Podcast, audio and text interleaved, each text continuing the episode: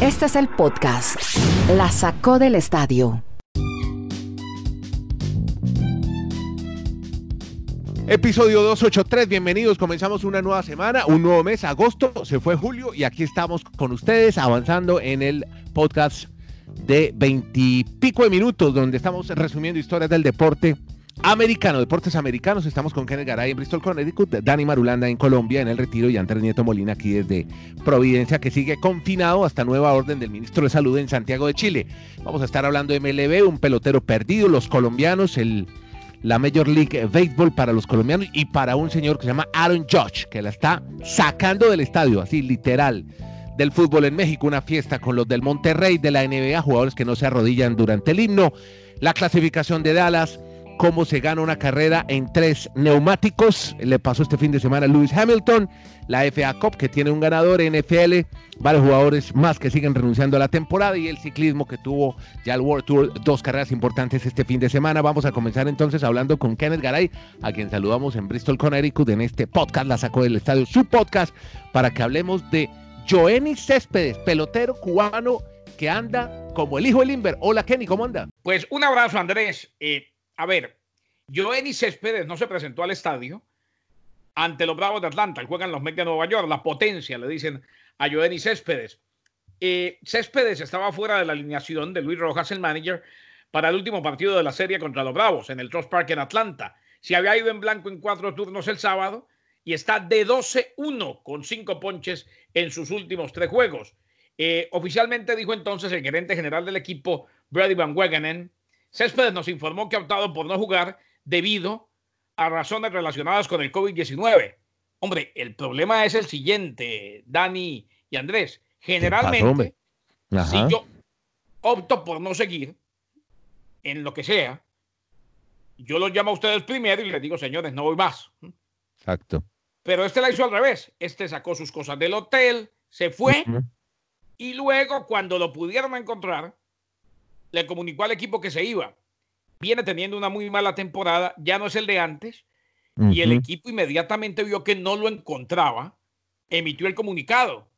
Ni está en el parque, ni lo encontramos, lo hemos llamado, no contesta. Joenny Céspedes, hasta ahí llegó la temporada, me parece una actitud irresponsable de un pelotero que ya venía a la baja. Un acto de indisciplina total. Oiga, ¿sabe qué? Me, me, me hace usted recordar, para irnos al fútbol, de Arthur, el jugador de Brasil, ¿no? que lo convocó el Barcelona para los Juegos de Champions y, él se fue a Brasil y dijo, no, yo no vuelvo. No vuelvo. Y Bartomeu este fin de semana muy disgustado, una actitud poco profesional de estos peloteros que deciden irse y retirarse. Vamos, bueno, sin previo aviso, vamos a hablar ahora con Dani Marulanda más de béisbol, porque tuvimos juegos muy interesantes, bueno, un magnífico juego, la serie entre Yankees y Red Sox este fin de semana en el Yankee Stadium. Vimos el juego del viernes, narración sensacional de Don Kenneth Garay con Don Memo Celis. Y también todo el fin de semana, sábado y domingo, y poderío los Yankees. Siguen demostrando cuando tienen a Stanton, tienen a Aaron Judge y a los colombianos. Dani Marulanda, cuénteme cómo vio esa serie Yankees Red Sox, cómo le va en Colombia en el retiro. Hola, ¿qué tal Andrés? Abrazos para Kenneth. Pues sí, le cuento que para mí fue un fin de semana a puro béisbol, puro béisbol, como decimos en Colombia. Y pues si dejamos aparte el capítulo de Aaron Judge, que es la gran figura en este arranque de temporada, cinco días consecutivos sacándola del parque, sacándola del estadio, es el récord en este momento en cuanto a carreras impulsadas en la temporada. Pero déjeme hablar a mí básicamente de los colombianos que tratamos de difundirlo mucho en nuestro podcast. El caso de Urchela y el caso de Solano. ¿Les parece? Pero hombre, colombianos en las mayores es ya sección, el rey del dato y colombianos en las mayores ya tiene propietario esta sección aquí en este podcast. Bueno, comencemos con los Yankees y Giovanni Urchela porque este fin de semana ha logrado su primer Gran Slam.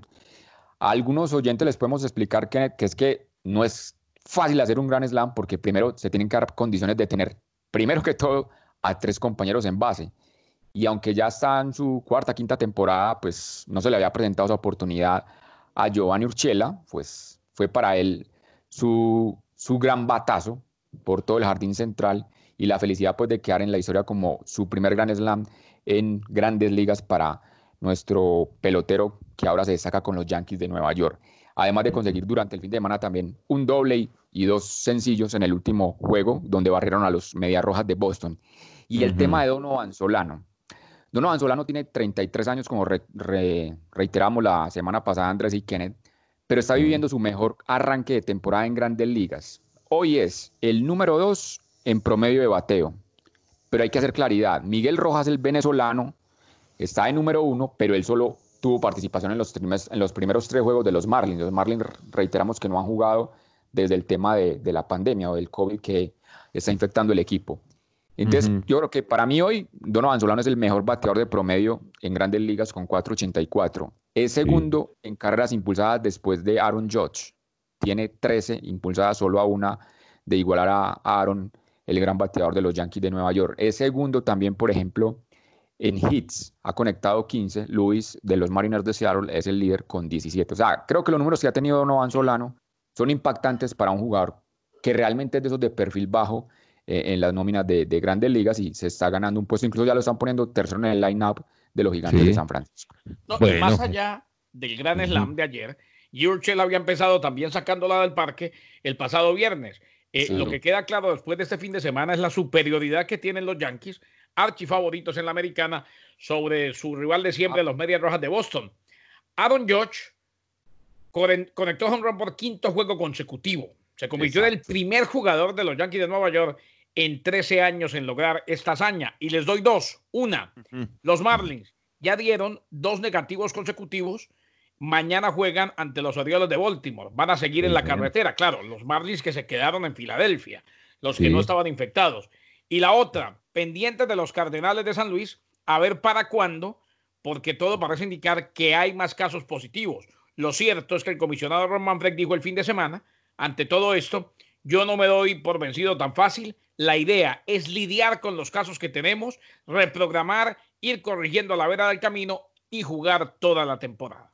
Yo, cierro el tema del béisbol, yo, el tema del béisbol con esos dos detalles de Marlins y de Cardinals. Marlins, puede que tendrían que ir a hacerse por aquí, como decimos en Colombia, un bañito de ruda o yo no sé visitar a quién, porque después del COVID está la advertencia que esta semana hay tormenta tropical en Baltimore. Entonces, si hay lluvia, quién sabe qué pasaría con esos juegos entre martes y jueves, que la idea es tener cuatro partidos o cuatro juegos entre los Orioles y los Marlins. Y de los Cardinals, también mencionemos a Nabil Crismat, es un pelotero colombiano que lo han ascendido al equipo de grandes ligas, pero hombre, lamentablemente todavía no ha podido debutar porque está el tema del contagio en este equipo de San Luis y pues sería muy triste que un jugador que lleva más de ocho años en ligas menores, batallando tanto por el sueño, que está feliz de que ya está en el primer equipo, pues Ojalá rápidamente los Cardinals solucionen ese inconveniente y, pueda, y lo podamos ver por fin debutando en la gran carpa a Nabil Chrismat, lanzador de los Cardinals.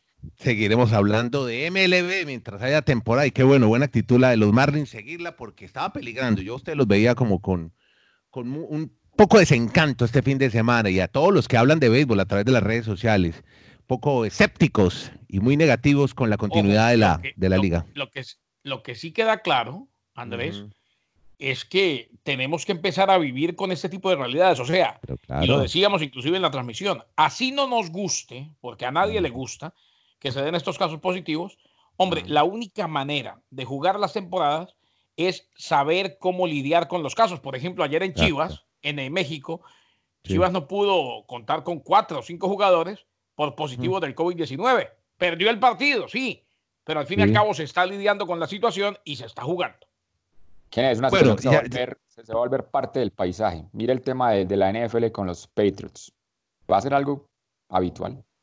Sí, ya usted que me llevó al fútbol mexicano y ahora retomamos con otra liga americana. Eh, vamos a hablar de fútbol mexicano, que fue lo que pasó en Monterrey, hombre, con la fiesta de los de Monterrey, donde está el gran Dorlan Pavón involucrado. ¿Qué ocurrió, Kenny, en México, en la Liga MX? Pues le cuento que Hugo González estuvo de cumpleaños, el arquero de Monterrey, cumpleaños 30 hizo fiesta. Sí. Y resulta que no había mascarillas, no había tapabocas, no había distanciamiento social. Y estuvo allí también Dorlan Pavón, el colombiano, que ha tenido grandes temporadas con los Rayados de Monterrey. Entonces, la directiva con Duilio Davino a la cabeza determinó que no viajen. No viajaron para el partido de hoy en el fútbol mexicano, precisamente porque violaron el protocolo y establecía el paralelo con el béisbol y lo reitero, hombre, así como Ron Manfred en el béisbol le dijo al sindicato de jugadores el fin de semana, tenemos que ser más responsables, tenemos que hacer un mejor trabajo, porque queda claro después de la investigación del béisbol que los peloteros eh, fueron a diferentes sitios, violaron los protocolos, pues los del Monterrey les dijeron, como ustedes violaron protocolo, no viajan con el equipo y no estarán en el partido de hoy. Simplemente para aprender, hoy por hoy es un acto de indisciplina. Sí, en esta temporada, como decía Dani, en, este nuevo paisaje en el que estamos viviendo, es un acto de indisciplina violar los protocolos del coronavirus. Y el otro tema complejo en México es la situación de Billy Álvarez. Parece que lo que muchos periodistas anticipaban, por fin se está dando esta situación, es que es una situación de hace más de una década, de investigaciones por el tema de dinero mal habido para la inversión de la cooperativa de Cruz Azul o la Cruz Azul, como dicen los mexicanos. Pero lo que sí llama la atención es que él ya ha renunciado al cargo en esas direcciones que él ha tenido en el Cruz Azul. Y el otro detalle es que él tiene 74 años, porque muchos dirán, sí va a ir a la cárcel, pero hay otros que especulan que por el tema de la edad puede llegar a un acuerdo, pero parece que ya este 2020 sí va a ser el año en el que Billy Álvarez, tan cuestionado a lo largo de tantas temporadas en el Cruz Azul, pues ahora como que no va a tener con qué defenderse y con todo su pool de abogados. Renunció. Y Andrés, una rapidita. Decir también que en esta fiesta, ahora que retomamos el tema de, Monterrey, estaba Diego Reyes, defensa de Tigres, el archirrival de Monterrey. Pero el público dijo, yo solamente fui, le llevé el regalo y me devolví. bueno, pero mire, no, pero es que le voy a contar una anécdota. En, Medellín, y Dani no me deja mentir, en Medellín el gobernador de Antioquia, que es la máxima autoridad del departamento, se contagió porque en un almuerzo intercambió un chocolate de estos de comer, de postre. Se cambió, oh. intercambió un chocolate y ahí se contagió. Él dice que fue de esa manera, llevando un regalo también. Y el alcalde de esta ciudad anticipa que mucho cuidado con los tintos, porque en toda parte donde visitan, donde van a sus reuniones, el tintico popular, como se, se acostumbra en Colombia, también ese detalle. Y usted dice que fiesta del Dorlan Pavón, pues ¿sabe dónde hay fiesta? Aquí en Colombia con lo que ha hecho el Canal 1. Realmente creo que es un gran cabezazo de tener el fútbol gratis para Colombia a través de un canal nacional. Por primera vez el fútbol mexicano. Este fin de semana se disfrutó el América Tijuana, la goleada, el partido ¿Cómo Le, ¿Cómo le fue, hombre? Qué bueno. Eh, eh, pero usted lo que quiere contarnos es que en Colombia se está viendo ya la liga, el torneo de los guardianes, la Liga MX.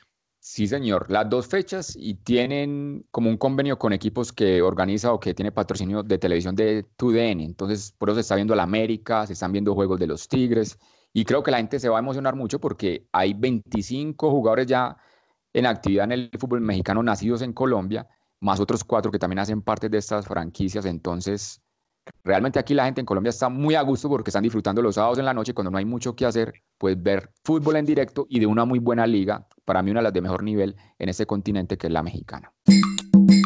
Bueno, y la NBA que sigue avanzando en la burbuja, un torneo muy bonito, buenos juegos, buenos partidos, muchos afinando las fichas para los playoffs y otros buscando cupo para las finales. Hay que hablar de la magnífica actuación este fin de semana de Russell Westbrook con su equipo de los Rockets de Houston que le ganaron a los Milwaukee Bucks de Giannis Antetokounmpo, pero tenemos ya clasificado Marulanda, otro que llega a las finales.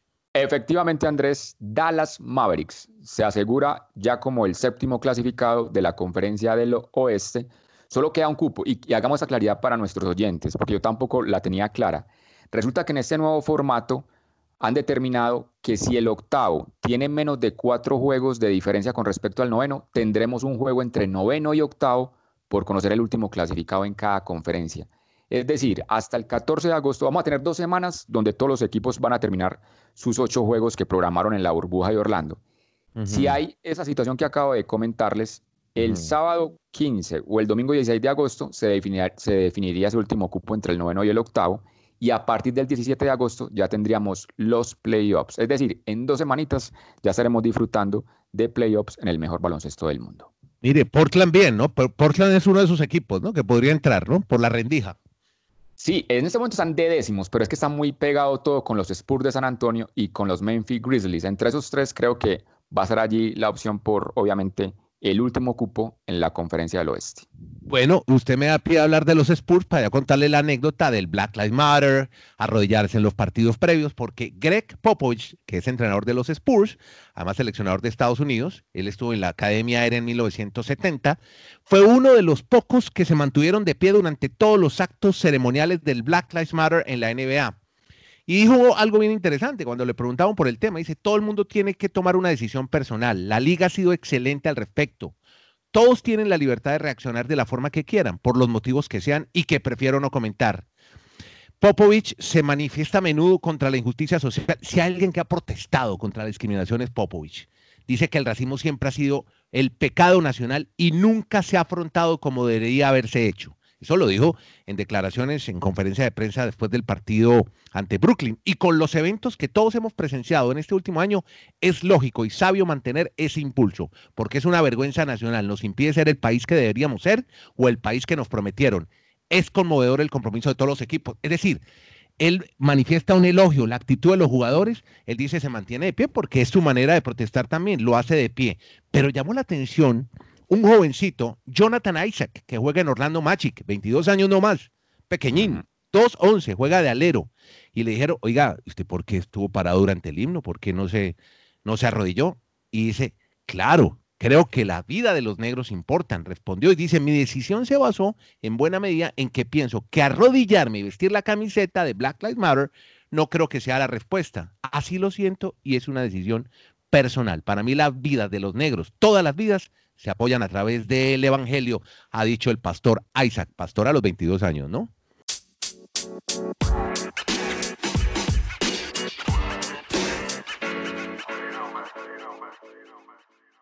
Vamos a cambiar ahora de liga, la favorita de Marulanda, la NFL, porque vemos más contagios en COVID-19. Es más, de hecho veo un entrenador en jefe contagiado, Marulo. Sí, creo que se va, como estábamos diciendo anteriormente, Andrés, parte del paisaje. Incluso hay un listado ya oficial para la NFL, donde normalmente uno le, envían los lesionados y los golpes, contusiones, pues ya hace parte de ese listado eh, lo del COVID, quienes están en el listado por COVID. El último en figurar allí es Minchu, que es el quarterback titular de los Jacksonville Jaguars.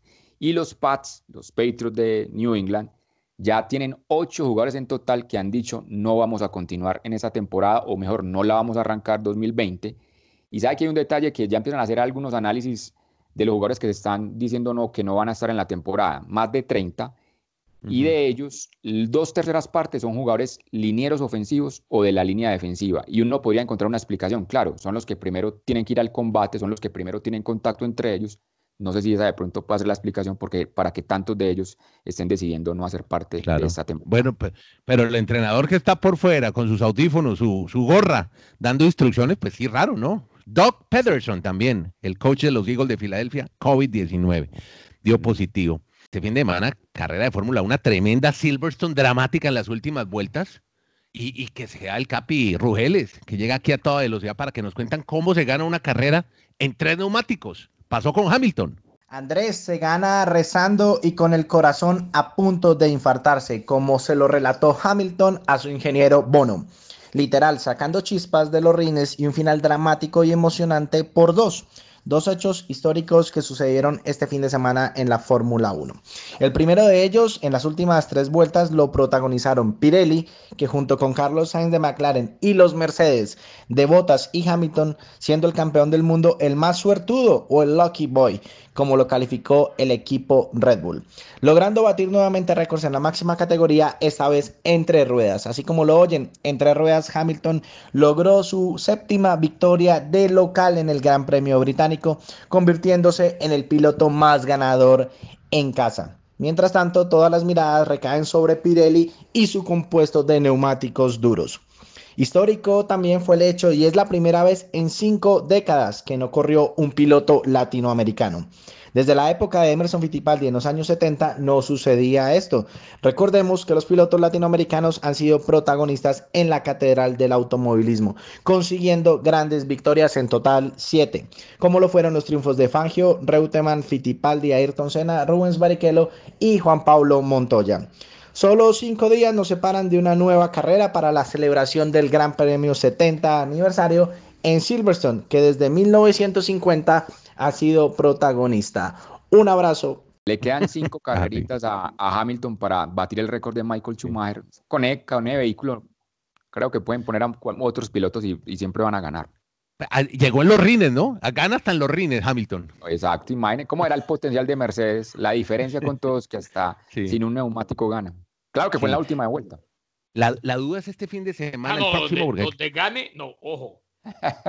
donde gane el Gran Premio de Fórmula 1 con una llanta pinchada, más de una vuelta, acabamos la humanidad.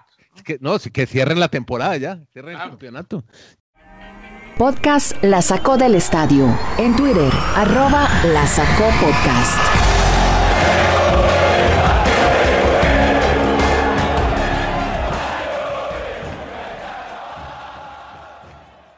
Arrancamos por la liga nuestra, americana, la MLS, que ya tiene sus cuatro semifinalistas. Filadelfia ante los Timbers de Portland. Eh, el equipo de los Timbers de Portland, cuyo técnico es Giovanni Savarese, un venezolano que ha hecho las cosas muy bien en otras ligas. Aquí en los Estados Unidos fue campeón varias veces con el Cosmos y aquí ya estuvo con los Timbers en una final de la Major League Soccer. Y Orlando, el equipo de Oscar Alexander Pareja, ante el sorprendente Minnesota United, Don Dani. Exactamente, y entonces Andrés son seis colombianos los que puedan tener actividad en estas semifinales. Del Philadelphia Union, su amigo Alejo Bedoya. Alejandro Bedoya es el colombiano que tiene actividad en el equipo de Filadelfia para enfrentar al Portland, donde hay dos colombianos, Jimmy Chara, que es un gran jugador al punto que ha hecho procesos de selección Colombia, y su familia, Diego Chara, que yo creo Kenneth, que es de los jugadores que tiene más partidos en la historia de la MLS para, para un colombiano. Y en la otra llave, pues el equipo de Orlando, ya lo anticipaba Kenneth, Oscar Pareja, el técnico antioqueño. También están Andrés Perea, que es hijo de un futbolista que pasó por Nacional llamado Nixon Perea.